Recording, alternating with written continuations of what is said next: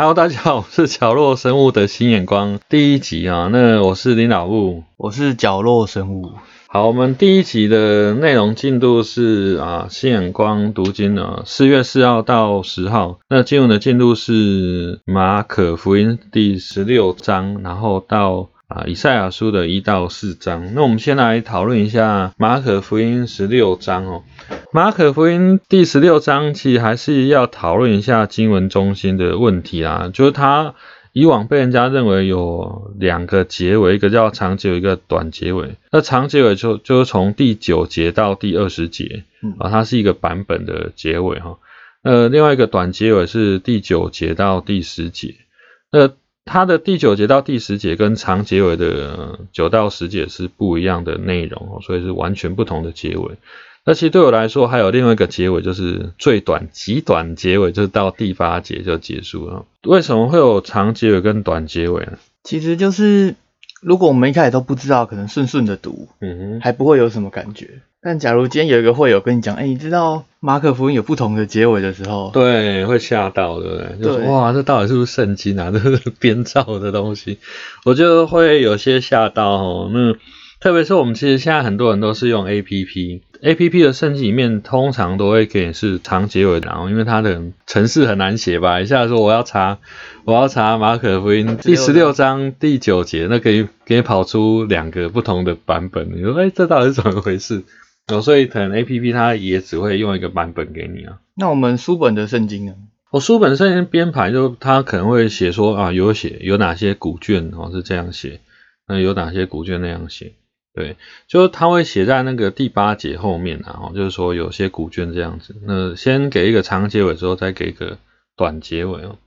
那不过当然你就知道说，那有一些古卷它就只有第八节的结尾，所以应该是是有三种的结尾啊。所以基本上我们读者在查马可的时候都遇到一样的困难嗯，就是既然有不同的结局，嗯，那我会不会我读了这本书其实是很多人，嗯，都得到不一样答案，或是怎么样？对啊，就是会这样，然后会被人家认为说这本书的真实性是什么，然后，嗯，确确实会有这样的问题。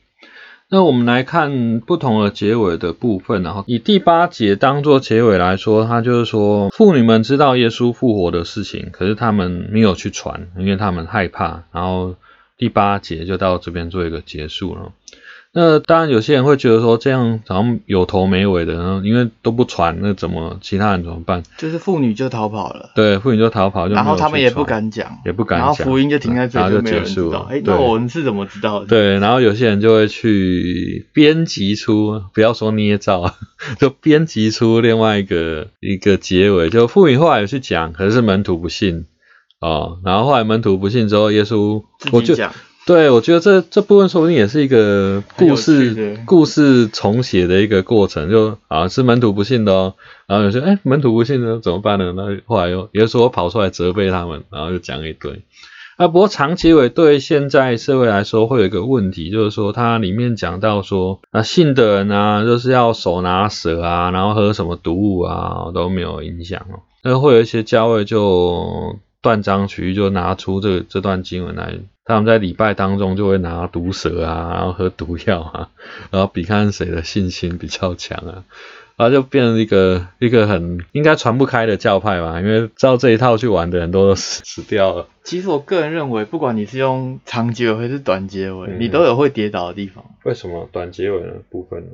短结短结尾的部分很简单，就是妇女们没有去传。嗯哼。但是这个故事，这个福音就到这里就结束了嘛，就没有下文了嘛。嗯。嗯，对，你说的是极短结尾，然后就是以第八节当做结束的结尾哦。嗯，不过也有人觉得第八节做结束这个结尾也很有意思啊，因为就是说整个福音的故事啊，到后面整个耶稣复活的事情啊，既然只有妇女知道。那没有去传，那现场还有谁知道啊？就只有正在读的这个读者知道，所以这个传福音的压力就在读者身上。我觉得这也很有趣啊，很有趣，对，对，这是很早的一个读者中心啊，就是说。知道人都没有去传，那剩下谁要做事？这现在我读到了，那我不去传人？嗯，就就没有人知道了。对，就没有人知道。对，就你得要去传了。我觉得这也是马可福音第十六章的一个精华的很有趣的一个部分啊。那当然有些早期有些人，我觉得他们一定是没有读出这种弦外之音，所以硬要把它加上啊其他的结尾哦。那我现在讲一个短结尾的版本是第九节到第十节哦，它是完全不同的第九节到第十节。那它也是很硬然后它就是接着第八节那个妇女害怕没有去传。那他第九节就也没有什么转折，然后就说妇女就去传了，然后门徒就知道了，这样，嗯，也是一个。他收的反而很居中。很居中是什么意思？很居中就是他没有逼你拿毒蛇，但是他也没有说给一种放下一种革命尚未成功，比较中庸的，对，比较中庸，比较中庸的感觉，然后就算是一个结尾啦。可是他没有办法在情绪上去解释说为什么。妇女们害怕没有去传，然后到第九节他就去传了。我觉得这也是一个很难解的部分啊。对。但是听完你这样诠释之后，嗯，我会觉得我很喜欢第八节就结束了，因为那种任务上交托的感受。对，就就你要去去传这件事情啊。对，我们播出的时候也是复活节的时候，我觉得也可以讲看看。那一般来说，我们对复活节有什么样的的心得感想？对复活节，其实一定是教会有很多服饰啊。嗯嗯嗯。那这些服饰会不会很像 长结尾要做那些事情？嗯。就是教会的长辈有一些期许，希望你去做事情。嗯。但其实如果在第八节的结尾的时候，其实每个人有自己。嗯，应该要做的事情，比如说我去找我的朋友来教，对对对，然后让他感受我心目中对复活的定义。但长结尾好像就已经先帮我定义了，嗯，就定义你要做什么，就可能我们有一个复活节，通常有些很多教会在复活节都会做的很盛大，我们就号称是 CEO 的教会嘛，对，就是 Christmas and Easter only 的的教会啊，然后有一些管弦乐团啊，然后其实。有时候教会的活动太多，也会让人家觉得厌烦呐，因为我们都得要去应付一些长辈的期待要求，我们变成没有自己的空间或是一些动力，然后去邀请朋友来认识这个复活的事情，我觉得这也会变得很可惜啦，就是变成说，因为有时候。我身边可能有个朋友，他心情不好，那我就在利用复活节这段时间，让他跟我教会走走，就是一个陪伴就好。对，可是有时候对长辈来说，啊，你礼拜礼拜的时候不来礼拜，你在搞什么？对，所以像这种，嗯，没有结尾的经文，其实它意义是很深远。嗯嗯嗯，就对啊，就是你自己凭自己的感动领受，然后去做你觉得上帝托付你去做的事情。我觉得这也是一个很很好的一个的方向啊。好，我们接下来的经文，这一座经文还有以赛亚书的第一章到第四章哦。有些人当然会讲说，第一以赛亚，第二以赛亚，第三以赛亚哦。那我们以秉持着、坚持着读者中心的角度，我们就不做这边的探讨，我们就光就白纸黑字啊，就是说你经文看到什么内容，你就来探讨什么。那以赛亚书一开始是一个审判的信息，然后他就一上帝有有点，我觉得上帝好像在跟人谈恋爱一样，对人很多抱怨，就是很多失望，对，很多失望，就会有期待，所以失望嘛。那他甚至里面有一个说，你们就是一直犯错，然后一直被被惩罚，然后甚至有点皮开肉绽啊，体无完肤啊，然后还要继续犯错这样。对，所以我们可能要来聊一下，为什么以色列人会在这个错误中循环？我觉得这很有意思，就是说，如果你知道这个东西是不好的，那会会痛，就会跟体罚道理一样，就是说你做这个事情，然后带到是一个不好的结果，那你应该就会停手。就是说，你如果拿那个发夹去插那个插座，你就会被电到。然后你应该下次为了你生存，你应该就不会再做这个事情。可是以色列人就一直做，我觉得一定是有其他的驱动力让他或吸引力让他一直要去做这个事情。那这部分是经文当中没有没有交代的啦，就为什么以色列人一定要去做这个事情？就是重赏之下，嗯。必有勇夫，重赏之下嘛，当然一定会有一些吸引力啦。不过其实，在经文当中也也没有特别提到。那我们秉持着读者中心的精神，我们就不要去深究后面的历史问题哦。我觉得我们也可以去想看看，在我们现实当中有没有什么例子啊经验，就说我知道去做这个事情，我一定会会遍体鳞伤，嗯，可是我还是常常会去做。那我们要聊一下最近的凤梨事件或是尾鱼事件吗？尾鱼事件是什么事情？我不知道。啊，说改名字吗？还是怎样？对对对。哦，凤梨我觉得比较可以接上去吧。就是说，只要中国这个政权就是喜欢养套杀，然后喜欢经济绑政治。可是你有时候为了要谋求一些经济的利益，你还是要跟他去打交道。嗯，其实像欧洲也是陷得很深啊，所以很多就吃人嘴软嘛，你就很难对香港议题比较比较强硬。台湾别人说，除了东西卖给他们之外，他们其实也会想要得到你的技术嘛。好像他们什么千人计划什么的，他们其实也会对个别的人有一些好处。嗯，对。可是个人拿到好处，其实伤害的是整体啊。就是说，你去跟他太多打交道，其实你你的你是伤到自己的市场了。嗯，好像凤梨也是啊，就是他把那个需求养大之后，然后他就想怎样就怎样。其实我觉得他其实有点傻傻的，你知道吗？就我们对他的出口其实还没有那么多，对我们我们对它的出口如果再增加再增加个十倍一百倍，我就我觉得就真的是予取予求，对，就不就不是我们现在每个人吃一公斤凤梨可以处理的，可能是每个人要吃一百斤凤梨，我们才可以补回来那个缺口。所以从经文的角度来看，其实他们那时候其实陷的比我们凤梨事件还要深。对，因为他们其实也是面对在，他们应该是整个社会结构都不能，已经不能没有那些大国。对对对对对，就是说他们一定也是要跟这些大国去经商嘛。嗯。那其实大国在以前，它更更多一些小国有领土的意图嘛。嗯。对，像有时候不见得有领土意图啦，就我只要跟你做生意，那你可以。听我的，那可能我在把你当做我跟其他国当中的缓冲嘛。那我如果把你吃掉之后，跟其他大国是正面迎战的嘛。所以有时候大国思维会想要把你当缓冲啊，把你当看门狗啊，把你当第一岛链啊。哎呦哎呦哎呦哎呦，把 把飞弹架在。对对对对用黄种人打黄种。可可是至少他对你是没有领土意图的嘛。对。可可有些有些人是把你当做神圣不可侵犯的领土，一定要把你拿下来。那就变成说，我们的选择是我们到底要跟解放军打，还是要跟第七舰队打？我们没有什么和平的空间了嘛？我们一定要做出一些小国的选择啊。嗯，但是我们有时候展现的态度会影响我们的命运。嗯，对。然后变以这个例子来说，我觉得有时候我们会像现在是说把鸡蛋放在一个篮子里面嘛。嗯，对。然后有时候大国之间有有时候要迫使你做出什么样的。选择，那你就会就会遍体鳞伤啊，因为没办法符合他的他的要求嘛，所以我觉得会小国会有这样的的困难呢。所以从这个以赛亚书，我们看到第四章，我们可以发现他说会有七个女人拉住一个丈夫的衣服，这边。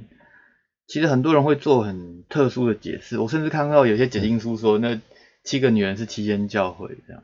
对，有点想太远，因为毕竟还是在就业的部分，他还没有到新月嘛。那你在就业到新月这段期间，你的人要怎么去理解这段经？就过度诠释，就过度诠释，然后他就其实就是在讲一个战乱，或是在讲一个，就是你的男丁都已经上对对对对对，然后他女生还是必须要结婚，就是说他里面也讲说。不结婚有点是屈辱嘛，所以他他什么都可以自理，然后就可以当那个名义上的夫妻这样子，然后就免除他的屈辱，对啊。所以这边的节奏其实蛮有趣的，就是这个信仰会保留你某些底线，嗯，然后不会让你深陷在你政治或是你社交的其他的强权里面，嗯，然后可以保存你最底线的尊严，这样。他这其实是有点背景，是说也是比较旧约的一个脉络哦，就是说上帝就偏偏把它放在一个把他的信仰放在一个小国里，对，然后把它把这个小国放在一个十字路口，就是说两两大国夹击其实除了一开始的埃及跟两河流域的很多的政权之外，对，就他一直政权交替嘛，就。通称就是美索不达米亚或两河流域的势力之外，它其实从海上也有政权嘛。因为它后面就是被罗马帝国统治嘛。嗯，对，它前面其实也是被亚历山大帝国啊，跟后面分裂的一些王国统治的，所以它其实有点三方交战啊，就是三三岔路嘛，就是有有南方的埃及这边的两河流域，然后还有那个，其实我们台湾人应该不难理解这种，对，不难理解，嗯，对，然后当然到最后就是还有比较强大的伊斯兰嘛，就是波斯。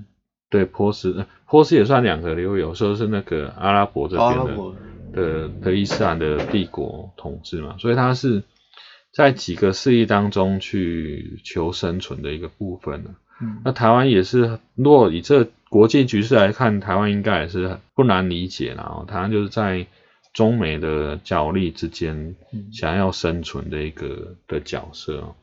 那有时候我们会。遍体鳞伤就一直被养套杀嘛，对啊，就人家开出什么会台十几措施啊，那你就觉得啊有有利益可图，那你又又要去了，然后就被坑杀，然后他后来又推出一个什么新的政策，那你又觉得有利可图，你又去就被坑杀。在过程中就很多技术其实都交给他们。对啊对啊对啊，我觉得这是这是比较麻烦的啊，这其实也是美国对我们会比较防范的部分啊。就是说，如果他卖给我们新的新的科技、新的军备，那我们如果不买，不是不买，我们如果买进来，然后左手卖出去，就把那些 data 啊什么卖卖给中国，那美国就求啦，对不对？所以所以美国应该比较信得过日本啊，所以日本至少 F 三十五嘛，那我们只有 F 十六 V 而已啊。对对啊，我觉得还是。它背后还是有这样的的考虑啊，对啊。其实那我们从这个一到四章里面呢，嗯，我们只我们就可以很明显的理解到，如果我们没有遵从这个信仰的本质，嗯，或是我们没有遵守一些我们应该遵守的纪律，其实我们的下场是会被全盘拿走的。对，不过我觉得在讲这个部分之前，也要也要很小心一点啊，就是说我之前也有讲过。就是说，有时候我们在传这个信息，会说啊，耶稣爱你啊，上帝爱你啊，不然就下地狱，还要赐你很好的生活。啊，你不信他，你不信他，那也很惨啊，你会你会下地狱，这好像变得有点 有点对，然后有点恐怖情人吧，就是说啊，他爱你的时候就对你很好啊，他你不爱他，那他就暴力这样之类的。不过我们要很知道说，当就其实还是得要回到一点点历史中心，就是说。当呃以色列人在讲这些东西，或是呃以赛亚在讲这些东西的背景，就是说他们他们的原本的处境是在埃及，然后是要差点要亡国灭种，哦，因为那个法老王只留下男那个女婴嘛，那男婴都要被屠杀嘛，所以这情况下一定是一定是文化都没有了，然后这个种族就被种族清洗嘛，就变成是埃及人，那上帝把他们从这个死亡的边缘给救出来，然后放在这个世界的十字路口，然后说你只要在这个十字路口，你只要照我的方式做，就保你没事这样，就保你会昌盛这样。所以你如果没有照上帝的话，你就是又回到将死的那个埃及的状况。我觉得他可能要先回到这样的背景啊。那用在我们的信仰上，有时候也是要。理解整个基督教脉络，就是说人是会灭亡的嘛，就是说不是因为你做错什么事情你会灭亡，是你本来就会灭亡，而是上帝把你从灭亡的路上救上来。那你如果不要照着这个东西去做，那你又回到灭亡的道路上。对，所以。不太是说恐怖情人说，因为你不爱他，所以他要惩罚你。只是说，好，你既然不照他的他的说法，然后不照他的做法，那你就自由。但是你没有能力面对你要的自由。对对，就确实是这样。就是因为你现在的国家又不是在那个马达加斯加，就是 海角一乐园的，所以你就是在一个很世界的中心，很为难的一个局势下，那你一定要有一个浮板。那上帝就就是给你一个浮板，那也可以。可以有一个立足之地，那你就照他的典章制度去去做。那你既然不不照这个东西，那也就是被被大国侵侵覆这样，这样被侵嘎，就是比较被灭国亡亡国灭种这样。所以我们在读以赛亚书，看起来好像是军事上的问题，但其实我们的生命里面也有很多的张力跟福利。那我应该是要选择依靠上帝，还是依靠外面的朋友，还是依靠我觉得强势的东西？嗯，对啊，当然以赛亚书给出来就是要要依靠上帝啦。那不过我觉得在直接适用以赛亚书之前，我们还有一个要讨论的，就是说以色列国它毕竟是出埃及之后跟上帝立约的一个国家啦。哦，那可是。这个东西能不能适用在台湾吗？台湾对，因为台湾毕竟还是一个非基督教是主流的，因为我们可能就占占个五趴，顶多十趴，对不对？所以非基督教是超级绝对压倒性的多数。那你要说啊，你这个没有照上帝的话去做，然后一定会被会被上帝惩罚，会被审判，会会灭国，你也讲太讲太过，因为我们也跟没。我们也没跟上帝有什么瓜葛啊，有点太先入为主。对，反而大部分台湾人会听不懂你在讲什么。对对对，那我们就没跟上帝有什么瓜葛，那上帝凭什么对我这样？反而会被上帝惩罚审判的是教会吧，因为也是他的选民啊哈。所以你如果没有照着上帝的的做法去说法去做的话，要求去做的话，那你还才才是真的有可能会被审判的对象啊。哎，那如果很多人念完以赛亚书，他觉得，哎，可是我生命中我没有遇到以赛亚这样的人跟我讲要干嘛？嗯嗯，那我怎么应对？没有啊，因为你已经读圣经了。啊，我已经我已经读了，因为没人跟讲，因为有白纸黑字。对对，白纸黑字讲给你听的，所以还还是要，所以读经是很重要的。对对对对。OK OK。那我们这一集就到这边了，希望大家照着新眼光进入在读经的时候，我们啊这个节目也可以也可以对你有所帮助啦。那我们就到这边，好，拜拜。好，拜拜。